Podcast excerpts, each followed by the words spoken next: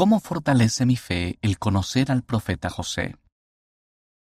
La vida de José Smith y las de otros de los primeros santos no son tan diferentes de las nuestras. Sus experiencias pueden fortalecer nuestra fe. Por Matthew C. Godfrey, Departamento de Historia de la Iglesia. Cuando comencé a trabajar en el proyecto The Joseph Smith Papers, los documentos de José Smith hace 11 años, tenía un firme testimonio de José Smith como el profeta de la restauración. Sin embargo, para mí, José era casi una figura mítica, alguien que estaba mucho más avanzado que yo en el aspecto espiritual y con quien me resultaba difícil identificarme. Él recibió visitas maravillosas de seres celestiales, incluso de nuestro Padre Celestial y de nuestro Salvador Jesucristo. Por el contrario, a mí a veces me resultaba difícil sentir el amor de Dios.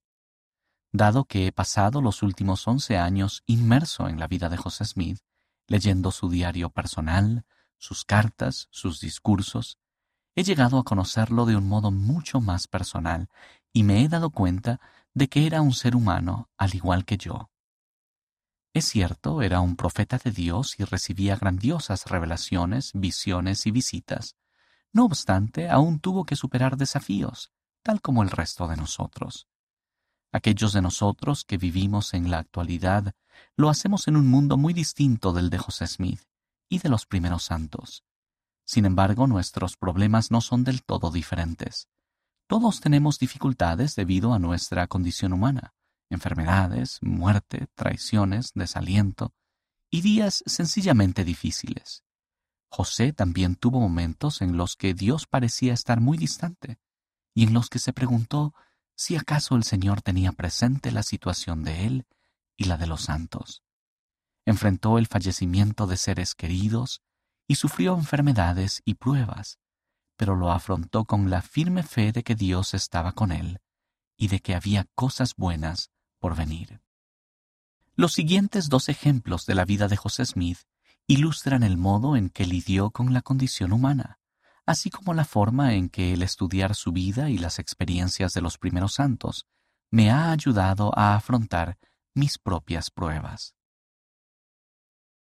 Creo que nosotros podemos entenderlo hasta cierto punto. Todos nosotros en algún momento afrontaremos aflicciones por causa de la muerte y las enfermedades. José y Emma Smith no fueron la excepción. Su primer hijo murió poco después de nacer y el siguiente embarazo de Emma, de mellizos, también terminó con el fallecimiento de los bebés. Luego José y Emma adoptaron unos mellizos recién nacidos, cuya madre, Julia Clapp Murdoch, había muerto al dar a luz. Once meses más tarde, en marzo de 1832, el pequeño Joseph, uno de los gemelos, falleció después de que un ataque del populacho contra el profeta José expusiera al bebé, que sufría de sarampión, al frío aire de la noche. La muerte de sus hijos ayudó a José a sentir empatía por otras personas que experimentaban la pérdida de seres queridos. Pocos días después del fallecimiento de su hijo, el profeta viajó a Missouri para cumplir el mandamiento que el Señor le había dado de deliberar en consejo con los santos de aquel lugar. En su camino de regreso del viaje, José se retrasó cuando Newell K. Whitney, su compañero de viaje, sufrió un accidente y se fracturó una pierna. Los dos tuvieron que quedarse durante algunas semanas en el pequeño poblado de Greenville, Indiana, hasta que Newell se hubo recuperado lo suficiente como para viajar. Mientras José languidecía en Greenville, supo que su sobrina Mary, la hija de dos años de edad de Hiram Smith, acababa de morir. Aquella muerte fue devastadora para Hiram y Jerusha, su esposa. Cuando José se enteró de aquellas noticias, escribió una carta a Emma, quien aún estaba afligida por la pérdida del pequeño Joseph. He sentido pesar al saber que a Hiram se le ha muerto su pequeñita, escribió José. Creo que nosotros podemos entenderlo hasta cierto punto. Por supuesto que José y Emma podían entenderlo al haber perdido a cuatro de sus hijos. José añadió, pero todos debemos resignarnos a lo que se nos depare y decir que se haga la voluntad del Señor. Para hallarle sentido a la muerte, José ponía su confianza en el Señor. He pensado en esa experiencia al afrontar el fallecimiento de familiares, de miembros del barrio y de amigos. Incluso el profeta José, que había experimentado la gloriosa visión del reino celestial, del terrestre y del celestial unas seis semanas antes de la muerte del pequeño Joseph, se afligió por el fallecimiento de su hijo. Aun cuando sabía que volvería a ver al pequeño Joseph y a sus otros tres hijos, le dolían sus muertes. Ser profeta no le quitaba el dolor ni eximía a José de experimentar las dificultades de la vida terrenal. No obstante, el confiar en Dios y en su plan mitigaba parte de la aflicción. Quedaos tranquilos y sabed que yo soy Dios. En 1833, José Smith y el resto de la iglesia afrontaron un golpe devastador cuando los populachos expulsaron a los santos de la ciudad de Sion en el condado de Jackson, Missouri. Dado que muchos de los santos padecían frío, hambre y carecían de techo, los líderes de la iglesia necesitaban la ayuda divina más que nunca. Sin embargo, al contemplar la situación, José halló que no le era posible recibir guía.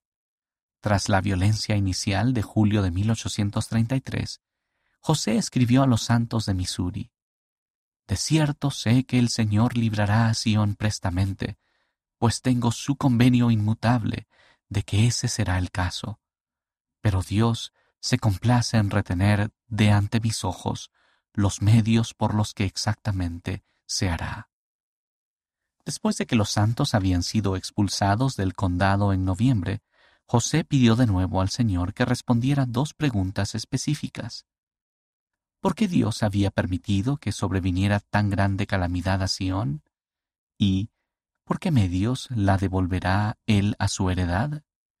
Sin embargo, José aún no podía recibir guía.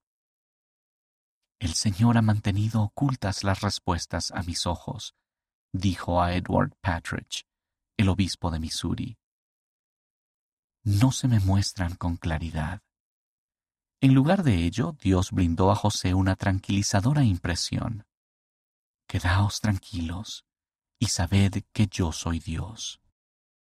El 16 de diciembre de 1833, José finalmente recibió las respuestas por medio de una revelación. La primera parte de dicha revelación explicaba por qué el Señor permitió que los santos fueran expulsados del condado de Jackson, que era la primera pregunta que José había hecho a Dios.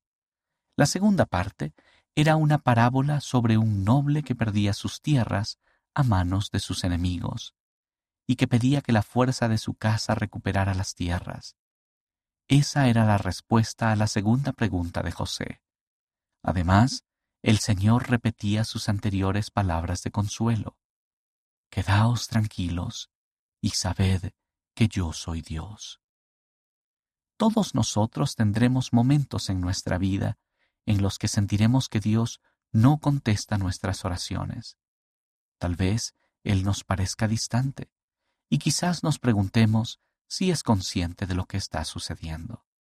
Yo he experimentado tales momentos y me he preguntado cuándo llegaría la respuesta. Para mí ha sido un consuelo leer que incluso José Smith el gran profeta de la restauración, atravesó momentos en los que también tuvo que luchar por obtener respuestas, momentos en los que Dios no le mostró todo de una vez. Eso me da valor para seguir avanzando con fe, sabiendo que cuando llegue el momento propicio, recibiré mi respuesta. El profeta José Smith fue una persona extraordinaria. Sigue siendo uno de mis héroes Tuvo que sufrir durante las pruebas de la vida, tal como yo lo hago. Tuvo que afrontar la muerte, las enfermedades y el desaliento. Sin embargo, perseveró con fe en Dios y en Jesucristo, lo que le permitió superar sus dificultades.